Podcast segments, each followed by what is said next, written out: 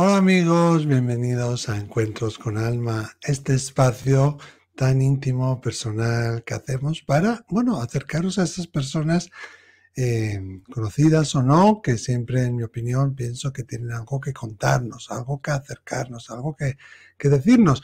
Y hoy tenemos a una invitada muy especial que viene desde Colombia, aunque bueno, es conocida yo creo que ya en los dos lados del Atlántico la doctora Elsa Lucía Arango. Bienvenida Elsa, ¿cómo estás? Hola Miquel, muchas gracias por esta invitación. Genial, encantado de estar contigo y encantado de, bueno, de lo que vamos a hablar y de aprender, ¿no? Que yo creo que tenemos mucho que aprender de ti. Muchas personas te conocen porque además de ser conferenciante, de ofrecer talleres en temas de la salud, de duelo, medicina complementaria, crecimiento personal, Eres autora de los, best, perdón, de los bestsellers Experiencias con el cielo, Mundos invisibles y Cómo es el cielo, ¿no? que es un libro especial para niños. Y ahora con un libro nuevo, Legado de Amor, que enseguida vamos a hablar de ello. Pero bueno, Elsa Lucía Arango, además de una buscadora nata, de médico, de doctora, ¿no? bueno, estudió en la Universidad Javeriana de Bogotá, una incansable formadora, estudiosa e investigadora y, bueno, pues especialista en temas relacionados con la salud, la, salud, medicinas complementarias, eh, salud integrativa, duelo, acompañamiento en el duelo, muchísimas cosas, ¿no? ¿Cuántas cosas? ¿Cuántas cosas? Em, Elsa o Elsa Lucía, em, bueno, ya tenemos este libro, Legado de Amor, Legado de Amor, que ya está ahí en las librerías y en online, me imagino que en todas las plataformas. Cuéntanos un poquito qué se cuenta en Legado de Amor, qué, qué, trata, el que lo compre, qué va a encontrar. Para, para, explicar eso, me gustaría explicarte un poco mis otros tres libros. Claro. Em, yo soy médico, pero eh, desde pequeña en mi casa se hablaba con mucha tranquilidad del espacio del cielo y de la muerte. Claro, que tú eres experta, que no lo he dicho, podríamos decir casi medium también, porque eres experta en el más allá, en acompañar también, ayudar a las almas, ¿no? Y lo has vivido desde siempre en tu casa. Y entonces ya cuando yo estaba ejerciendo mi, carrera, em, tuve como al, practicar medicina alternativa, llegan muchas personas con enfermedades terminales, o sea que... Mm aprendí a hacer acompañamiento a las personas que ya tienen que desencarnar, que emprender su viaje a la luz. ¿sí? Y también empecé a acompañar en duelos. Entonces, de las cosas que a mí me sorprendían más es el temor a la muerte, el temor a lo que hay al otro lado, porque en mi casa eh, me enseñaron una belleza de ese otro mundo, cómo era de especial y maravilloso. Entonces, bueno, yo tengo un tío que vale la pena, algunos ya conocen la historia, un tío mío se cayó de un segundo piso estuvo en cuidados intensivos con una hematoma, pues edema cerebral y demás, y después de eso quedó con una evidencia, o sea, quedó evidente, quedó con unas facultades psíquicas que ya hay en mi familia algunos, ¿no? Y él veía y podía hablar con las personas que estaban en el otro plano, pero, y voy a contar algo, pues me imagino que en España, como a todos nos gustarán esas historias que son reales. Estando nosotros en una finca en la zona cafetera, recuerdo que él lo llamaron, en esa época había teléfono de verdad, él contestó y entonces dice, eh, me acaban de llamar que fulanito, el nombre de X persona se murió y que quieren saber cómo está. nosotros, ¿cómo así que te llaman, no? Entonces él cerró los ojos, hace sus comunicaciones, habla, coge otra vez el teléfono y dice, mire que fulanito dice que está muy bien, se acaba de accidentar hace dos horas, que está muy bien, que por favor busquen en su oficina, en tal cajón hay unas llaves, que con esas llaves van a la casa, a tal mueble, abra y que ahí está su testamento.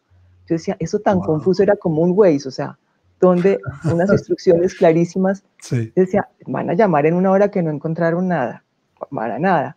No sé si a la hora, a las dos horas llaman don Tomás, porque él se llama Tomás, que muchas gracias que encontraron todo, que le diga fulanito que muchas gracias que tenía todo ordenado. Entonces, para mí como que era un asombro que alguien podía cerrar los ojos y conectarse. Yo sabía que existían, o sea, yo no tenía la menor duda, pero esas conexiones que tenía mi tío ya son un poco como las tuyas. Yo, yo no alcanzo a tener eso. Y así mi tío tenía unas historias maravillosas de contacto y de mensajes clarísimos del otro lado. Entonces, cuando llegaban pacientes en duelo, yo les contaba algo de esta historia, les decía que en el otro lado estaban, que su ser querido, cuando de repente a mí me empezaron a pasar que yo también empecé a verlos.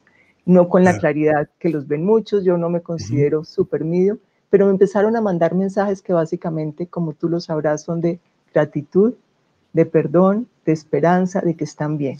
¿Y cómo fue esa primera vez que recibes un primer mensaje? sí, lo, recuerdo clarísimo. Sí, lo recuerdo clarísimo. Ahora, a mí no me pasó como a la mayoría de los mediums que les pasa desde niños. Yo mm. sabía que existía ese mundo, pero nunca veía nada. De hecho, una de mis hermanas sí veía los chakras y veía. Yo, nada. Un día estaba, llegó una, una mujer que yo ya llevaba viéndola varios años por un duelo de su hijo que se había accidentado a los 18 años, se había muerto. Y ese día ella estaba llorando porque algo le había recordado a su hijo, algún evento eh, muy particular. Cuando yo de pronto veo al lado de atrás de la camilla, en la cabecera de la camilla, a un muchacho, pero clarísimo, lo veía con una sonrisa enorme y con una bomba de, cumpleaños, no sé cómo lo dicen en España, un globo de cumpleaños. Un globo, un globo, sí. Un globo de cumpleaños, ¿cierto? Un globo de esos de aire. Y con una sonrisa y yo lo miraba, yo decía, pues si me quedo callada, este muchacho está haciendo un esfuerzo para que yo lo vea. Entonces le dije, le dije a ella, mira, yo creo que aquí está muchacho, me acuerdo, se llamaba Mauricio, eh, yo creo que está, y dice que está por un cumpleaños, ¿será que era el cumpleaños de él? La mamá se quedó como sorprendida y me dice, no, no es tu cumpleaños. Y el muchacho volvió y me dijo, y lo sentí claramente, estoy por un cumpleaños.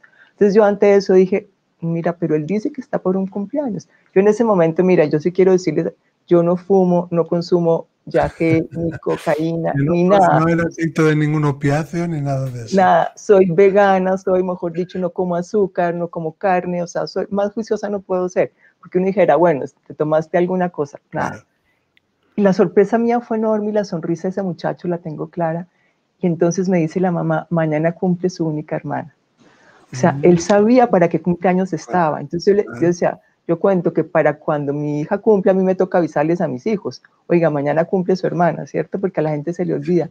Pues él lo tenía presente que mañana cumplía su hermana, o sea, era una forma de decir, estoy contigo. Y ese muchacho ha dado Claro, de presentarse con ese símbolo de, la bomba, del globo. Esa era su clave, era su clave, mm. tener ese globito y que cumplía su hermana. Entonces desde ahí empecé a tener em, varias apariciones que para mí eran sorprendentes, con claves, como, y, como te digo, alguno que se haya leído mis libros, pues yo cuento las historias porque son las que me quedaron más grabadas por ser las primeras. Mm. ¿sí? Recuerdo que llega una señora llorando, su marido se ha muerto hace, no sé, siete, ocho, diez años, y, y yo vi que llegaba su marido, que era muy alto y la abrazaba, como le pasaba un brazo por los hombros, como acompañándola, pero vi una cosa rarísima, tenía unas gafas muy gruesas, pero de un lente súper grueso, y yo, ¿en el cielo serán gafas? Yo, esto está muy raro. Entonces le dije a ella, mira, tú has estado pensando mucho en Pacho, se llamaba Pacho, el marido. Eh, me dijo, sí, ayer era nuestro aniversario y lloré mucho. Además, ah. estoy triste porque él no está viendo los triunfos de nuestro hijo. El hijo estaba haciendo una carrera profesional excelente. Le dije, pues mira, aquí está él, pero tiene una cosa muy extraña. Tiene unas gafas gruesísimas y la señora se quedó asombrada, me dijo, es que él usaba lo que se llamaba gafas de vidrio botella, que eran unas gafas gordísimas. Entonces, claro, seguramente él no, las necesita en el cielo, pero era la forma de identificarse. Entonces, después de eso, sí, sí, sí. ¿qué significaban las gafas? Que él estaba viendo todo, que él estaba viendo a su mm, hijo, que estaba viendo todo. Entonces me empezaron a pasar, como te digo, a veces sí, a veces no, a veces los veo con claridad, a veces no, a veces recibo los mensajes. ¿Y por qué legado de amor? Porque tengo, como debes tener tú, una lista incontable de gente pidiendo citas para hablar con su ser querido. ¿Qué es lo que queremos del ser querido? Que nos diga que está bien, que nos quiere, que gracias. Son mensajes muy sencillos. Ocasionalmente alguno da mensajes muy claros, como le ha pasado a amigos míos, de decir mm. el número de la clave de la cuenta corriente, pero eso no es lo usual. o lo del testamento de ese tío tuyo. Eso, exactamente que es muy claro. Entonces la mayoría vienen a dar mensajes muy sencillos de amor y de cariño. Entonces, ¿qué mm. es el legado de amor? Invito a la gente a que reflexione sobre cuál es su huella, la que cada uno está dejando. ¿Qué es lo que quisiera dejar en el planeta? Para que el día en que se vaya, su gente quede en paz. Y además, el que quiera puede llenar unas frasecitas, unas palabras de cómo querría que, que hicieran el duelo sus seres queridos. Y es muy sencillo, o sea, es un libro que realmente puede parecer extraño porque es extraño, pero si los humanos hiciéramos esto con más frecuencia, y me lo han escrito personas que ya se han leído el libro, que les ha servido enormemente, que les ha, les ha ayudado mucho, porque da desde sugerencias sobre oración y meditación. ¿Por qué? Porque el día en que uno se va a ir, al otro lado, la única compañía va a ser la oración y la meditación. Puedes estar lleno de gente, pero si adentro no tienes contacto con tu alma, pues esa no te la puede dar ni el mejor terapeuta al lado. Entonces, si uno empieza a practicar, eh, como hacen los orientales, la presencia, pero no con susto, sino con alegría de que algún momento nos vamos, hacemos nuestra vida un poco mejor, y eso es el legado de amor, reflexionar sobre eso, ideas positivas sobre eso, eh, aclara dudas sobre cómo ocurre y qué mm. ocurre en el momento en que uno pasa al otro lado y qué quisiera uno dejarle a los seres queridos. Qué bonito, ¿no? Qué bonito. Y como dices tú, si todos hiciéramos eso, pues viviríamos de otra manera, aprenderíamos a morir de otra manera. La vida después de la vida sería distinta y yo creo que nos cambiaría mucho, ¿no? Fíjate que esto que comentas me recuerda a un amigo mío que murió hace dos años y dejó para todo, cada uno de sus familiares y para cada uno de los amigos una carta escrita con un pendrive de esos con canciones grabadas y él rememoraba los momentos, los momentos que había vivido con cada uno, ¿no? ¿Te acuerdas cuando estuvimos en la playa, nos caímos, nos pasó esto, tal? Bueno, pues cuando estés triste, pon esta canción y te acuerdas de este momento. Y es un poco duro leerlo, pero es muy gratificante también, ¿no? luego cuando lo rememoras, lo recuerdas, no sé, te queda, te queda otra, otra cosa, ¿no? Aparte que si sabemos dónde vamos, si, sabemos cómo es el otro lado, que eso también se explica en, otros libros tuyos, pues se aprende a vivir de otra manera y sobre todo a morir de otra manera, ¿no? ¿Crees tú que es importante saber morir? Yo creo que es básico, ¿cierto? Ninguno sabe cuándo va a ser, ni ninguno vamos a garantizar cómo.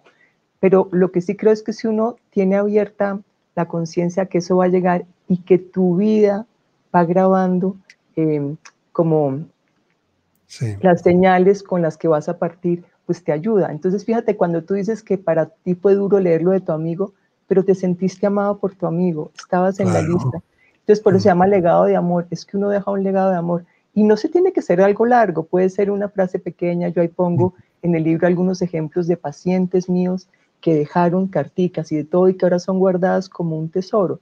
Pero como nos da miedo hablar de la muerte, nadie escribe, pronto alguien hace un testamento, pero nadie escribe, oye, gracias por todo, o lo siento, porque muchas, y te tocará, que tengo mm. pacientes a quien su ser querido llega a decir, lo siento, te maltraté, lo siento, no te traté como te debería. Entonces, como que también uno poder decir, mira, qué pena, no fui la mamá que tú querías que yo fuera, pero te quise, o perdóname, eh, mm. no te atendí en el momento en que me pediste ayuda, pero te quiero, ¿cierto? No sé. Entonces, claro, eso es muy, muy importante, claro. Todas esas cosas cuando uno muere se disipan, ¿no? Porque, claro, entiendes en un instante todo el dolor, todo el sufrimiento que has causado a los demás y también ese legado de amor que nos habla, eh, el que nos hablas tú, el que nos habla el Lucía, lo sientes también, ¿no? No te llevas los coches, no te llevas la casa, no te llevas el dinero, te llevas eso, el legado de amor. Hmm. Hombre, me gusta leer.co, lo pueden encontrar. Pueden encontrar en librerías de, Colombia o de más países también. ¿Elsa? Por el momento de Colombia y si no en, internet te lo, te lo mandan el libro. Eso es. Podemos ponerlo ahí en buscalibre.com. Exacto. ¿Eh? Ahí tenéis y te lo mandan físicamente. Si lo queréis en digital, pues tenemos todas las plataformas digitales, ¿no? De, que son innumerables, yo creo ya. Ahí os lo podéis descargar. Si sois como yo, que os gusta ahí tenerlo en papel, aquí en buscalibre.com, os lo mandan y no tarda tanto en llegar, ¿eh? Y os llega en papel el libro auténtico de esos que lo puedes, que lo puedes degustar, que lo puedes saborear. Em, Elsa, Elsa Lucía, yo he anunciado que íbamos a estar hoy juntos y he pedido a la audiencia ¿qué les gustaría preguntarte a ti? Y tengo aquí un montón de hojas con un montón de preguntas. Si te parece, vamos a, empezar a, leerlas. ¿Sí? Claro. Mira, Tengo una de Elena Villamayor Blanco. Dice, yo a lo largo de mi vida han muerto seres míos muy queridos cada ocho años. Una hermana, un hermano, mi padre y mi madre. ¿Eso a qué puede ser debido? ¿Por qué cada ocho años? ¿Tiene algo que ver con el karma?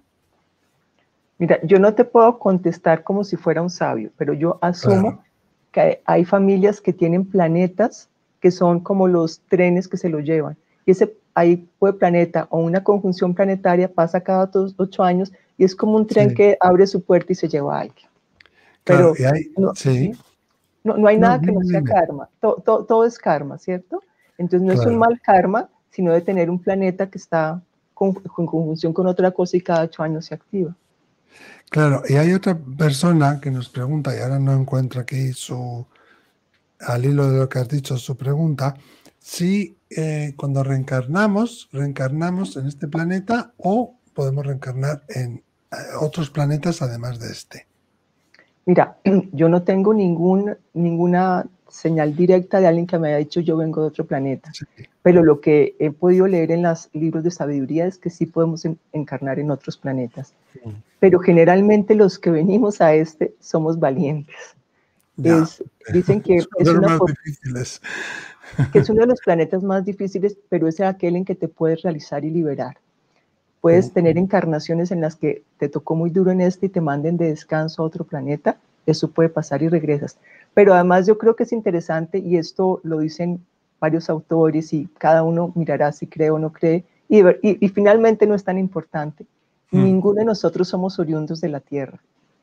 No. Sí venimos de otras civilizaciones que vinieron aquí a la Tierra, es como decir, esta es una escuela, pero no somos oriundos de acá, venimos, escogió este planeta por motivos divinos, él sabrá que escogió, pero hay, y por eso tú ves gente que, que son diferentes, tenemos niveles de, de evolución distinto, entonces es posible que después ya de muchas encarnaciones cada uno regrese a su sitio de origen, pero eso puede explicar la diferencia tan grande que tenemos entre los humanos. Claro, es que me, encanta lo que has dicho, ¿no? Que nadie somos oriundos de este planeta. Y mira, hay otra pregunta de, vamos a ver si lo encuentro ahora, porque me estoy saltando todo el orden que tenía aquí, pero va al hilo de lo que has dicho tú. Mira, Enrique Sisti dice, hola, yo tengo una duda que me persigue. ¿Por qué algunos nacen en la desdicha y otros nacen en, ambiente, en ambientes dichosos? es una desigualdad que me intriga si es merecida o al azar. Un poquito creo que ya lo, has contestado, ¿no? Sí, dentro de lo que yo entiendo, eso es la ley de, del karma. Eh, mm. Gandhi, por ejemplo, decía que cuando volviera a reencarnar quería nacer entre los más pobres de los pobres. O sea, tú puedes encontrar en gente pobre e, enormes seres maravillosos, muchos seres maravillosos, y en gente rica seres deplorables. O sea, la condición psicológica, emocional puede cambiar no, independiente del estrato. Pero hay gente que es muy valiente y acepta pasar a través de dificultades porque le va a ayudar a equilibrar. Miran que hay dos posibilidades para las desdichas, o que estás equilibrando un karma antiguo o que estás creciendo en virtudes. Entonces yo siempre prefiero creer que estamos creciendo en virtudes, pero puede ser que alguien eh, esté equilibrando un karma antiguo. Pero cuando alguien tenga una desdicha y esté con sufrimiento, lo cual nos pasa a todos. Yo no, conozco a nadie que no nos haya pasado desdicha y sufrimiento, sino algunos más que otros. Recordar que su alma le dijo, vamos a hacer curso intensivo de vacaciones, aférrate al alma y el alma te saca adelante. Claro, qué bonito y me gusta, me encanta ese, punto de vista. Varias personas, voy a leer el, comentario de Nina, eh, pero esto lo preguntan bastantes personas, ¿no? Dice, yo quiero saber a qué dedican el tiempo en el más allá. ¿Qué hacen aparte de flotar y mirarnos? También, ¿qué poder tienen los espíritus guías para protegernos? Siempre se dice que nos ven y cuidan de nosotros, pero yo pienso que cuando enfermamos gravemente o tenemos accidentes, no pueden ayudarnos porque es nuestro karma y tenemos que vivir esas experiencias. Entonces, ¿de qué nos protegen? ¿En qué nos ayudan? si vivimos lo que tenemos que vivir? ¿Qué hacen en concreto nuestros fallecidos por nosotros? Bueno, yo creo que Nina nos comenta algo que comentan muchas personas, que a qué dedican los espíritus el tiempo en el más allá. Luego nos habla del karma, de los guías, de guías y protectores, de si nos protegen o no, muchas, muchas preguntas, ¿no? Bueno, voy a ir tratando de ir ordenando lo que yo pienso, lo que creo y lo que he observado y tú, si quieres, nos complementas. Así como un ser humano en la Tierra se dedica a muchas cosas, dirá, ¿qué hacen los seres humanos? Unos pasan rico, otros trabajan, otros eh, hacen jardinería, eh, o sea, cada uno hace diferentes actividades. Entonces, en el cielo, y voy a diferenciar mundo espiritual del cielo. El mundo espiritual es muy amplio. El mundo espiritual, no todo el mundo llega al cielo. ¿Eso estará claro o lo explico? ¿Quieres explicarlo un poquito? Que Porque el cielo es el sitio donde hay paz, donde hay contento, donde hay equilibrio. Es como el premio, pero no todo el mundo en la tierra se ha ganado ese premio. ¿sí? O sea, un, delincuente que a, que a sabiendas, aunque tenga control de impulsos inadecuado, todo, hace ciertas cosas como corrupción, robar, lo que sea, no va a ir al mismo sitio que va un Em, un trabajador social que se ha dedicado a ayudar en el barrio y a cuidar, o una maestra dedicada, ¿cierto? Entonces hay niveles y que eso es lógico, eso es justicia, ¿cierto? Entonces van a ir a sitios elevados, em, donde hay paz, donde hay cariño, donde se sienten contentos, donde se sienten amados. Y luego de que han descansado, porque el ser, el ser que sale de la tierra en general sale fatigado, sale cansado, llegan a sitios de reposo, son recibidos por sus seres de luz, por sus guías, generalmente van a lo que se llama la revisión, el consejo de sabios, donde se revisa la vida, qué fue acertado, qué no, qué se podría mejorar. Y según lo que cada uno quiera, puede descansar un rato, puede hacer sus cosas que más le gusten, digamos, le gusta jugar tenis, pues aunque parezca tonto lo que les digo, eso sí me lo han dicho, algunos van y pasean por las montañas, están con animales, hacen lo que les es más grato por un tiempo para descansar la psiquis y luego cada uno decide dónde sigue estudiando y aprendiendo para prepararse para su siguiente reencarnación, ¿cierto? Entonces, hay gente que estará estudiando, yo he visto pacientes míos que eran abogados y claramente siguen eh, aprendiendo derecho porque en su siguiente encarnación quieren enseñar sobre la justicia, sobre cómo impartir derecho. Otra gente le encanta la música y está en coros celestiales. Otros les gustan los animales y reciben mascotas. Sí, entonces cada uno tiene su... Tiene la libertad de escoger lo que le gusta. particular, ¿no? Eso. Y los que no han hecho la tarea bien, pues van a, van a sitios donde tengan, no sé si la palabra correcta será aislamiento, para que reflexionen sobre lo que les pasó, sobre los que hicieron, sobre la falta de amor. Si quieres llamarlo purgatorio, bardos, lo que tú quieras, pero no todo el mundo va al mismo sitio y eso es interesante porque si no, no tendría sentido el esfuerzo que hacen unos y, y la falta de esfuerzo que hacen otros. Pero obviamente allá arriba hay una justicia, cada persona sabe que, cómo funcionaba su psiquis, entonces pues ahí no los... Cada persona sabe qué tan bien o qué tan mal ha actuado según sus posibilidades. ¿Y qué hacen los guías? ¿Y qué hacen nuestros seres queridos? Tiene toda la razón Nina cuando dice que ciertos karmas no lo pueden evitar, pero cómo reaccionamos al karma sí nos ayuda, ¿cierto? Y muchas veces uno tiene una inspiración de hacer algo y son ellos y a veces uno les escucha, otras veces no les escucha. Y frente a ciertas cosas que son nuestras lecciones de vida, ellos te pueden ayudar a dar fortaleza, a dar ánimo, a que no decaigas tanto. Mm. Em, pero ciertamente la responsabilidad la tenemos es nosotros, no nuestros guías. Claro, yo siempre digo que nos pueden guiar, ayudar, proteger, inspirar. Eso es, inspirar, pero nunca interferir. Entonces, esa señal sutil, esa voz más débil, esa voz más sutil que te está diciendo, vete por aquí, haz esto, actúa de esta manera, tú puedes decidir no hacerle caso. Entonces eso también entra dentro de lo que es el libre albedrío, ¿no? Y ahí eh, yo también quiero complementar un poquito lo que has dicho, que muchos espíritus en consulta, hay, a, a menudo las personas me preguntan, ¿no? Me dicen, bueno, y entonces, ¿qué hace mi padre ahora? ¿O qué hace mi madre ahora? Pero están bien, ¿no? Todo el mundo quiere saber si están bien. Y después, ¿ahora qué se dedican? ¿Ahora qué hacen? Muchas veces encontramos, como se describe en la película Más allá de los sueños de Robin Williams, ¿no? que al principio, durante un tiempo, lo que has dicho tú, o lo que primeramente perciben es a, un lugar que amaban, o un lugar que contiene algo que amaban, ¿no? flores o pájaros o jugar al tenis o lo que has dicho tú. Y a menudo también lo que comentan es que están haciendo cosas que no pudieron hacer cuando estuvieron vivos. Pues si no tuvieron una infancia adecuada, pues ahora están siendo niños, disfrutando como un niño, jugando, ¿no? Si no pudieron viajar y siempre quisieron viajar, pues ahora están viajando, incluso a veces a través del tiempo, ¿no?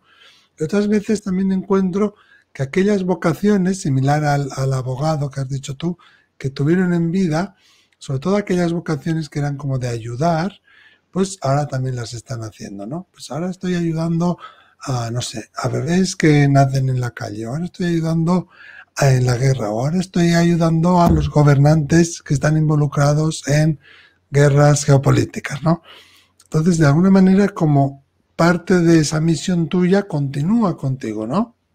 En el más allá, y puedes dedicarte a ello también si quieres, o puedes no hacer nada y holgazanear, al menos durante un tiempo, ¿no? Eso también lo puedes elegir. Sí, descansar, por eso es el paraíso. Claro. O sea, al que le guste y que nunca fue buen músico y quería ser buen músico, ahí va a ser buen músico, ¿cierto? Es como experimentar una serie de sentimientos y emociones que son creativas, que son agradables, no tienen juicio. Entonces, y, y tal vez se me olvidó decir, te reúnes con grupos de almas afines, ¿cierto?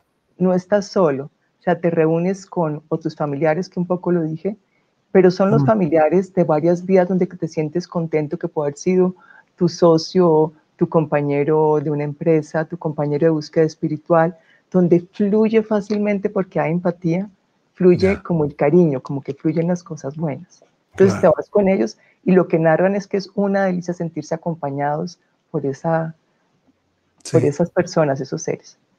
Mm, y además con un sentimiento de mucha paz, ¿verdad? Sí. Bueno, Liz Méndez nos dice, hola Miquel, por favor pregúntale si los seres fallecidos pueden saber secretos de algún familiar una vez que pasan a otro plano y si pueden saber los secretos o mentiras de la gente que se acerca a nosotros que no sean nuestros familiares. Saludos, saludos desde México. Mira, eso depende de la evolución y sabiduría del alma.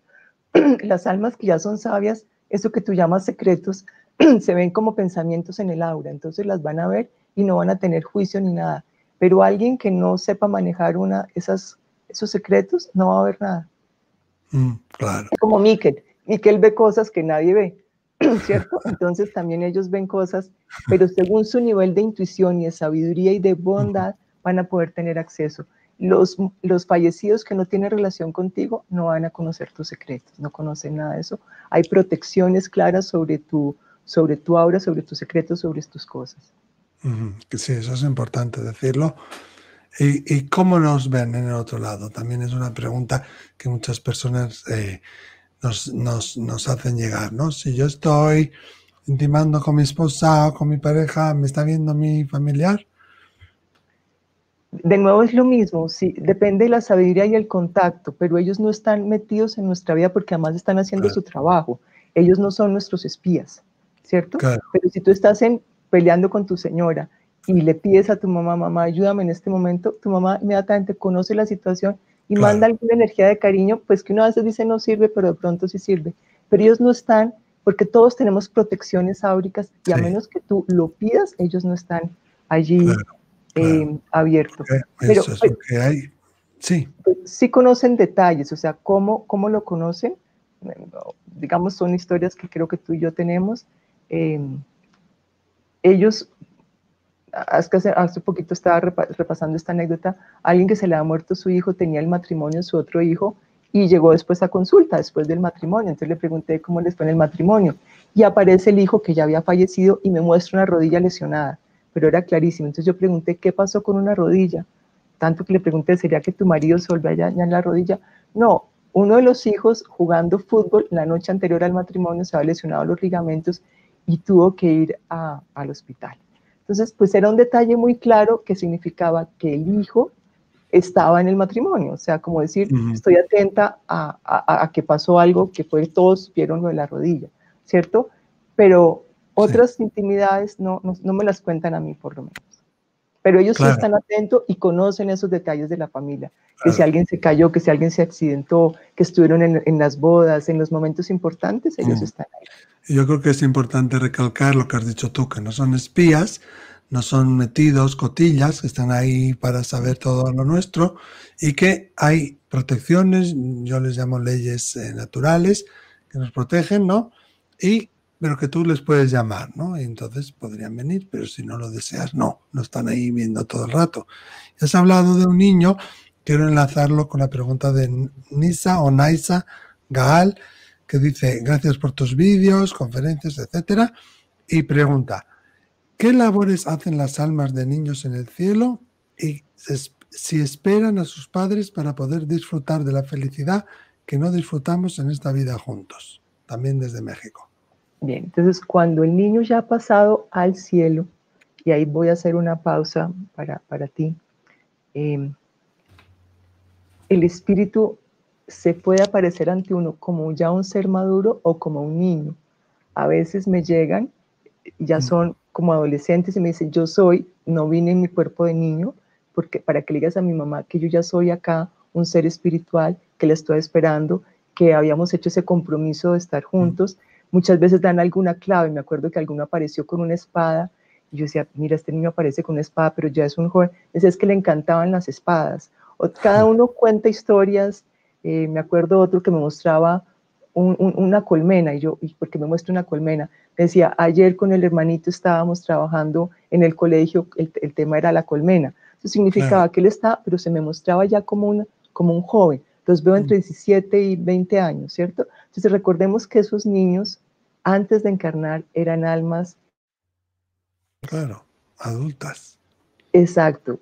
O algún mm. tipo de madurez vinieron por algún motivo especial a dar cariño, a recibir cariño, por muchos motivos distintos y vivieron corto tiempo. Y claro, esperan a la familia en el cielo, pero no como niños chiquitos, ¿cierto? Ahora puede que al principio, mientras el bebé se adapta que está en el cielo o el niño, los pueden llevar a sitios mientras él reconoce que es un ser espiritual y ya crece que son los procesos de adaptación, pero a cualquier persona que ha fallecido de repente o sin ningún grado de conciencia, les tienen que hacer esa adaptación para decir, mira, estás en el cielo porque el cielo no es como ahora preguntar qué flotas, sino es un sitio. Es como si de pronto estar en tu casa aparecieras en otro sitio, entonces te hacen una inducción. Mira, estás acá y permiten que la persona reconozca su alma y reconozca su cuerpo espiritual. No sé si quieras agregar algo. Hay una cosa muy interesante que has dicho en referencia al, al detalle de la colmena, ¿no? Que no solo no están muertos, sino que esa evidencia nos dice que están interactuando con nosotros en nuestro día a día y que están conviviendo con nosotros, aunque nosotros no los veamos físicamente, pero que son partícipes de las actividades familiares, al igual que lo harían en vida. Eso es importante, ¿no? Saberlo y recalcarlo. Pero, pero, pero ahí sí, no como espías, y cuando son invitados en la casa. Y con el tiempo, con el tiempo ellos van viniendo menos veces, ¿cierto? A menos que estén muy jalados por apegos, que no es lo más mm. sano, y van y vienen, como cuando alguien está en la universidad, ¿cierto? Que va y viene a la casa, pero no está, en cambio un chiquito está más tiempo en la casa. Claro, yo lo que veo, por ejemplo, más o menos como media, ¿eh? que los primeros dos años, dos años y medio están como más presentes y luego empiezan como a tomar más distancia. No se van, están ahí, pero ya no están tan pendientes, ¿no? no se desconectan, más que no, se van es que no se desconectan. Ellos pueden, de la dimensión en la que están, bajan, observan, le cuentan uno de la rodilla, en los momentos familiares especiales están, los momentos difíciles están y regresan a su sitio, a su mm. hogar, a su trabajo. Mm, claro. Muy interesante, me encanta esta charla, Elsa Lucía. Mira, Catalina Ospina dice, qué maravilla invitada. Gracias a ella y su libro Experiencias con el Cielo, me adentré en este mundo hace cinco años. Qué gran camino. Aplaudo a tu invitada, Miquel. Mi respeto y admiración porque difundir este tema no es fácil. Mi pregunta para ella sería, ¿por qué no se hace más visible en redes sociales? Tiene mucho que decir y que aportar. De verdad que le agradezco eso. Te agradezco eso. Pues yo quería ver la pregunta justo de arriba de esta. Me he equivocado. yo agradezco y verdad, ojalá el libro Experiencias con el Cielo es un libro realmente mm. bonito, no porque lo haya yo escrito, pero mucha gente me ha, me ha escrito diciendo que le ha permitido comprender el mundo del cielo, el de la muerte. Y en las redes sociales, pues no sé, yo creo que le tengo como susto y no tengo como la habilidad para manejarlo. entonces, en Instagram muy, muy activa, Instagram. Pero, pero eso es reciente, mira, y sí vale la pena para el que quiera escuchar esto. Eh, con Santiago Rojas, eh, eh, yo le pedí un favor a Santiago hace como dos meses. yo yo creo que tal vez a mí, que a muchos nos pasó, que hemos visto que muchos espíritus no han podido trascender porque como ha habido todo este pánico a la muerte y muchas más muertes por COVID inesperadas en gente que no estaba preparada para la muerte, no se ha podido hacer las despedidas, los rituales que uno normalmente hace, por lo menos aquí en Colombia no, no era posible, era por Zoom, la misa, no se puede hacer los, en, los entierros o las cremaciones. Entonces le dije a Santiago que hiciéramos un poco de oración por esas almas. Entonces Santiago me dijo, no, hagamos Instagram. Y es la primera vez que esto hay Instagram. Y el que quiera, que tenga un pariente fallecido y que quiera hacer un ritual, hicimos unos rituales muy bonitos, Santiago Rojas P, y ahí hay varios rituales para, los acompañamos a cómo despedir a su ser querido, porque si no los despedimos correctamente, no hacemos el paso básico para el duelo. Y ellos no se pueden ir lo mejor y nosotros no nos quedamos haciendo el trabajo. Ahí después te quiero preguntar sobre eso, sobre el duelo, que es un, bueno, un área que tú dominas muchísimo y que lo estudias muchísimo.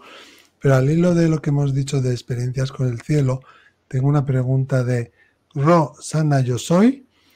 A modo de introducción dice, qué interesante es el título de su libro Experiencias con el cielo. Y lanza varias preguntas. Primero, ¿cómo se ha acercado a ese mundo invisible? Solo visto y reconocido por el emisor y ser el receptor para luego hacerlo visible hacia los demás y sanar desde ese lugar. Yo creo que eso ya lo hemos dicho, ¿no? Antes. Sí. Sí, yo, simplemente querría decir que, que yo no me considero medium, yo soy médico, sino que a veces me dan ese regalo de, de poder verlos. O sea, yo le digo a mis pacientes, puede que lleguen y que no, y a veces me dicen, no vino fulanito, no vino, y otras veces aparecen cuando uno no los espera. Claro, Pero sí creo que, eso, que eso es como una, como una labor que, que me pusieron para difundir y contar. Y como soy médico, digamos, como que en mi país se le ha dado credibilidad al libro. Yo pensé que nadie lo iba a comprar, que pusieron a pensar que estaba loca. Y al contrario, para mucha gente ha sido un motivo de esperanza, de cariño, porque la verdad son todas historias absolutamente reales y corroboradas. Entonces, eh, un poco esa fue la historia mía. Y, mm. y bueno, vamos a ver qué, qué, dice del cielo, cómo seguiremos. dice cómo le llega ese aprendizaje a su vida y lo canaliza, cuáles son las herramientas que utiliza para ello. Entonces, mira, a mí me llegó simplemente, pero yo desde antes, primero, creía en ese mundo. Yo fui mm. atea cuando era chiquita, cuando era chiquita era atea, luego eh, hice todo un proceso de reflexión, de conocimiento y de sensación de aprender a conocer a Dios. ¿cierto? Pero un poco lo que decía una de las preguntas, porque hay tanta desdicha, entonces Dios no puede existir.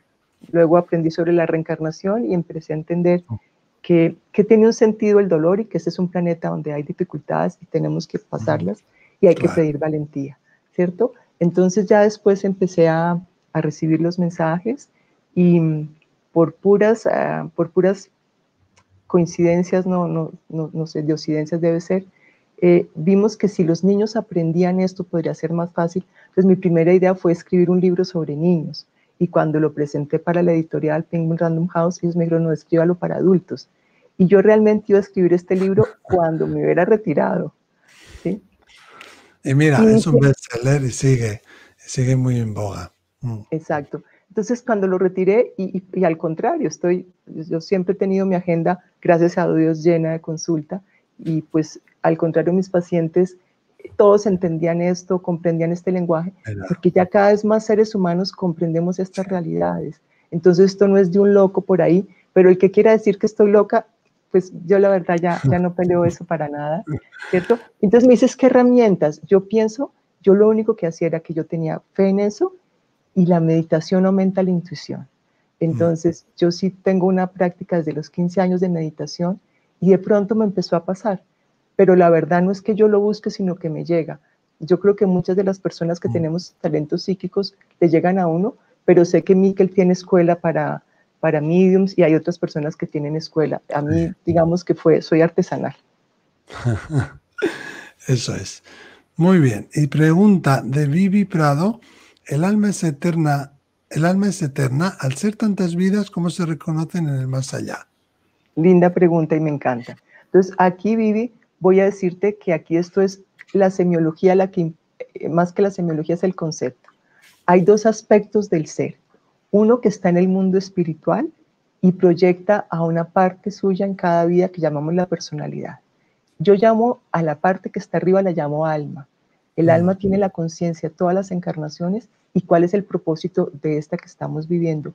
Y el espíritu es esa parte del alma que encarna en una personalidad, en un cuerpo físico, tiene una experiencia y con esa experiencia, cuando ya el cuerpo físico no lo puede sostener, retorna donde el alma, entregándole como su su conocimiento, y el alma va madurando y va creciendo con eso, ¿cierto? Hasta que espíritu y alma se hacen uno, uno con Dios, con la luz. Entonces, ahí yo sé que hay unos mm. medios que hablan distinto, que alma es el que está acá y espíritu es el que está arriba. Espíritu, el que está arriba para mí es Dios, el que es completo, es espíritu con mayúscula, y todos somos exactamente. todos estamos ahí. Y ese espíritu, de, digamos, por juego de él, dicen en India, se dividió en millones de almas, en miriadas de almas que se llaman las mónadas o almas, ¿cierto? O el atma. Esa, esa, ese aspecto de Dios se individualiza y cada uno de nosotros hace un juego.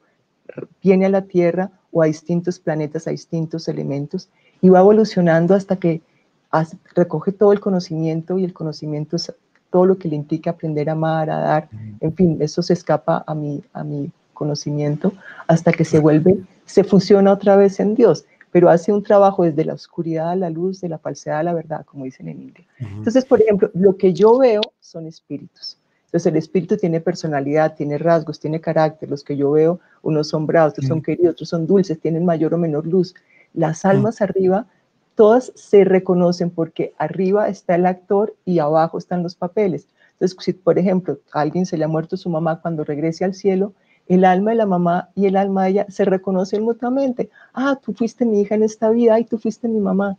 Ay, sí. pero en otra vida tú y yo fuimos hermanas y en otra vida tú eras mi jefe. Entonces, las almas reconocen a sus actores, nosotros somos los actores. ¿Qué pasa? ¿Por qué hay esa diferencia? Porque el alma, cuando baja su espíritu, entra en amnesia. Tenemos la amnesia de la otra vida. Todos tenemos que pasar por un portal en que se nos borran las memorias, que algunas veces se activan a través de meditación, de regresiones a otras vidas, y hay momentos en que uno tiene flash, oiga, esto yo lo conozco, esto yo sé, porque el alma a veces nos permite ver algunas cosas para que recordemos pequeñas cosas para guiarnos sobre cómo seguir. No sé si ahí queda como aclarado. Sí, aclarado y además has respondido como siete preguntas que tenía yo aquí sobre toda esta diversa temática y quiero un poco enfocarnos ahora en el duelo, eh, que sé que es una parte muy importante también de tu trabajo. Nos pregunta Angie Cáceres, le preguntaría cómo se prepara uno cuando ya ve que la lucecita va apagando. Entonces, ¿cómo se prepara uno eh, cuando uno ve que se va a morir? Pero también quizá podríamos hablar de cómo uno puede ayudar a otro que ve que se va a morir, ¿no? Sí, e-, eso es parte de lo que hace el legado de amor, ayudarte a comprender qué va a pasar, cómo te puedes ir preparando, eh, cómo hacer un poquito de oración y meditación. Lo que, te diría, eh, lo más importante es que recuerda que vas a estar acompañado. ¿Cierto? Desde el otro plano van a recibirte con enorme alegría. Eh, si tienes cosas que decir y que dejar aclaradas, pues acláralas, ya sea verbalmente o, escrito o grabando cosas, y envía todo el amor que puedas y todo el perdón que puedas, ¿sí? Porque con el estado en que uno se muere, dicen que con ese estado de sabiduría uno vuelve a reencarnar.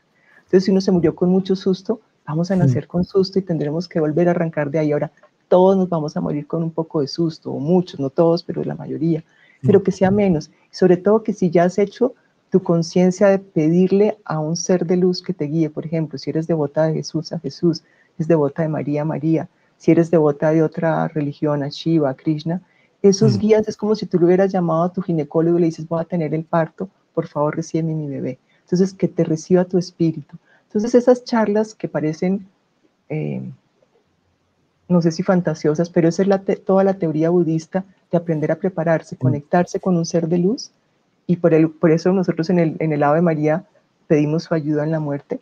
Y entonces cuando tú recuerdas que va a ser el paso a uno de los momentos más maravillosos, ¿por qué te lo digo?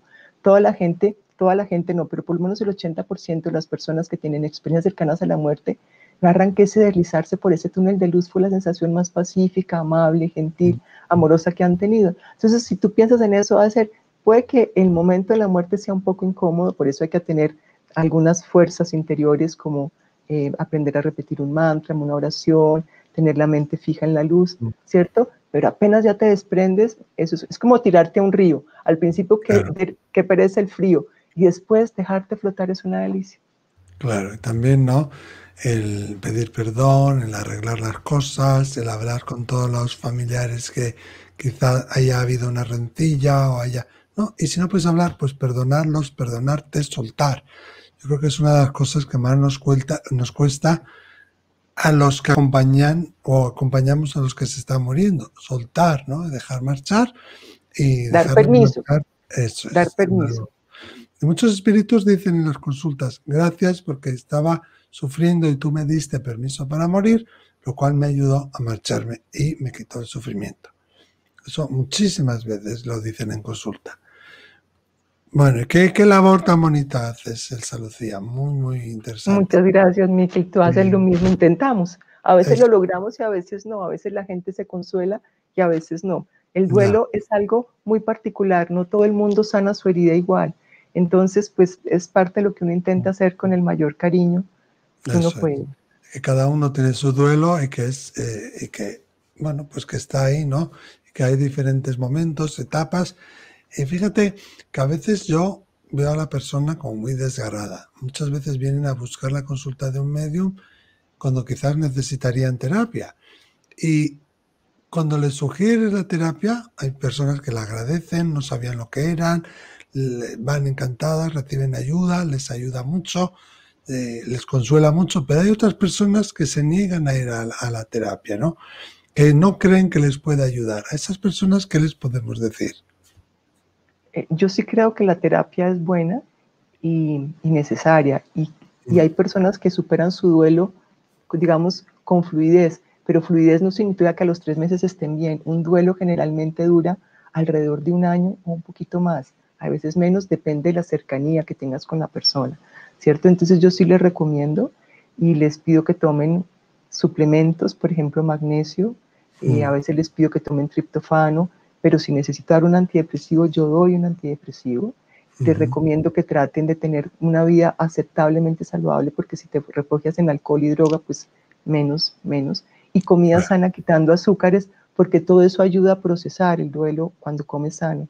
Pero el, duelo duele, ¿cierto? Y por eso hay que hacer acompañamiento. Yo sí aconsejo ir a, ir a terapia, pero ojalá una terapia que tenga algún nivel de, de luz espiritual. No es simplemente acepta que tu marido se fue o tu hijo se murió y ya desapareció, sino recuerda que está en otro lado, que está en otro lado, que te puedes aprender a conectar con él y por eso yo agradezco mucho al universo y a las personas que me han escrito que dicen, desde sus libros he podido procesar los duelos, porque arriba estoy seguro que el que lee el libro o muchos de los que leen, yo no te puedo decir que todos están recibiendo también ayuda de su ser querido para hacer este proceso de duelo. Claro, eso sin duda. Bueno, y ya para terminar la última pregunta, aunque estaría hablando contigo horas y horas, Elsa Lucía. Didi dice, otra, eh, mi pregunta es, yo aborté una vez lo, lo de, de, lo cual me arrepiento todos los días. Tenía dos meses de embarazo cuando ocurrió. ¿Qué es del alma de esa criatura? ¿Dónde van? ¿Algún día podré verla y pedirle perdón? Sabemos que esta persona está sufriendo también, ¿no? Por este Entonces, mira, Didi, yo, quiero decirte que tú no abortaste por deporte, abortaste por que algo profundo te pasó y a esa edad a la que tenía las situaciones, todo, ten tú misma compasión contigo misma y perdónate.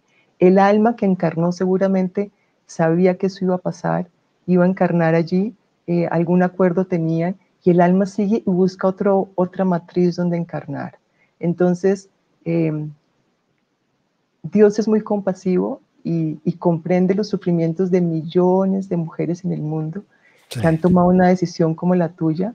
Y como te digo, yo no creo que una mujer tome esa decisión por deporte, porque le pareció divertido. Es de las decisiones más dolorosas que alguien toma, pero también te sentiste en ese momento que no podías ser buena mamá, que no estabas llegándole a un, buen sitio. Entonces, de verdad te digo, perdónate porque Dios y el alma de ese bebé hace rato te perdonaron. Pero, Tercero, y no sé si alguien pues pueda comprobar esto, pero tanto en India como lo que yo he visto, las almas no encarnan sino después del cuarto, quinto mes. O sea que al segundo mes, el alma que está ahí dirigiendo esas celulitas todavía ni siquiera está y sabe que, que, es una que es un riesgo que puede ocurrir. Es como cuando tú vas a construir una casa y de pronto te dicen, ese terreno no es suyo, qué pena, no puedes seguir construyendo allí, ¿cierto? Y seguramente Salma tiene un enorme cariño por ti. El aprendizaje que tú estás mm. haciendo es también precioso. Eh, mm. Perdónate y vas a crear una empatía con todo aquel que hace cosas que no sabemos por qué las hacemos, pero las hicimos. Pero insisto, lo tuyo no fue porque estuvieras jugando cartas. Eso es, que hay una razón y un motivo. Fíjate que yo como lo veo, que es muy similar a lo que como lo ves tú, es que el alma está asignada, por decirlo así, a ese bebé, a esa familia, desde casi en el momento de la concepción, a veces desde antes, pero que se pone como más cerca ahí en el segundo trimestre, ¿no? Y después ya, digamos que entra en el cuerpo ya hacia el final o justo en el parto, ¿no? Pero al hilo de esta pregunta, ese es mi punto de vista, ¿eh? nada más. Alma Heredia dice que si ella abortó porque la obligaron a abortar, sí, eso se considera un asesinato y se va a tener que pagar ese karma como si fuera una asesina. Yo creo que podemos, decirle perfectamente que no, ¿no? Heredia, para que para nada. Para nada. Sí, yo creo que ya ha quedado respondido. En fin, Elsa Lucía Arango doctora, investigadora, experta en duelo, terapias alternativas, acompañadora, conferenciante, escritora. ¿Qué no? ¿Qué no? Tengo todas estas preguntas aquí sin responder. Tenemos que hacer alguna cosa, ¿eh? algún otro encuentro para darle salida a todo esto. ¿Hay algo que quieras decir, algo que le gustaría compartir con el público? que, muchas gracias por, por, la recepción y por las preguntas que hicieron, que el mundo está pasando un momento difícil ¿sí? y necesitamos muchos conectarnos con la luz para traer luz. Entonces, el cielo es un intermediario. Entonces, si uno se conecta con seres queridos de uno que ya sean sabios, o sea, pedirles, mándanos ayuda, inspíranos, que oremos, que hagamos nuestra parte y obviamente en la vida cotidiana seamos responsables, seamos bondadosos, seamos amables, para que traigamos una mejor energía a un planeta que está en un momento de sufrimiento. Eso es, y también podemos pedir a estas almas que a estos y que hablen a estas almas y a los guías que hablen con los guías de los líderes mundiales para ver si entran un poquito en razón, ¿no? Y si entramos, porque ahí estamos. Eso es, eso es, entramos todos. Elsa Lucía Arango, ha sido un verdadero placer, una maravilla charlar contigo, pasar este tiempo. A ver si nos podemos ver ya pronto en Colombia y te doy un abrazo fuerte. Muchas gracias. Sí, hombre, cómo no. A todos recordaros que ahí ya está, Legado de Amor está a la venta en papel en Colombia, también a través de buscalibre.com, que ahora os lo voy a poner ahí, ahí abajito para que lo veáis, eh, o en todas las plataformas digitales. merece la pena, al igual que merece la pena todos los otros libros del Lucía Arango, de la doctora Elsa Lucía Arango. Muchísimas gracias, Elsa Lucía. Hasta la próxima. Gracias por estar aquí. Gracias, bendiciones. Muchas gracias para todos. A ti, un beso.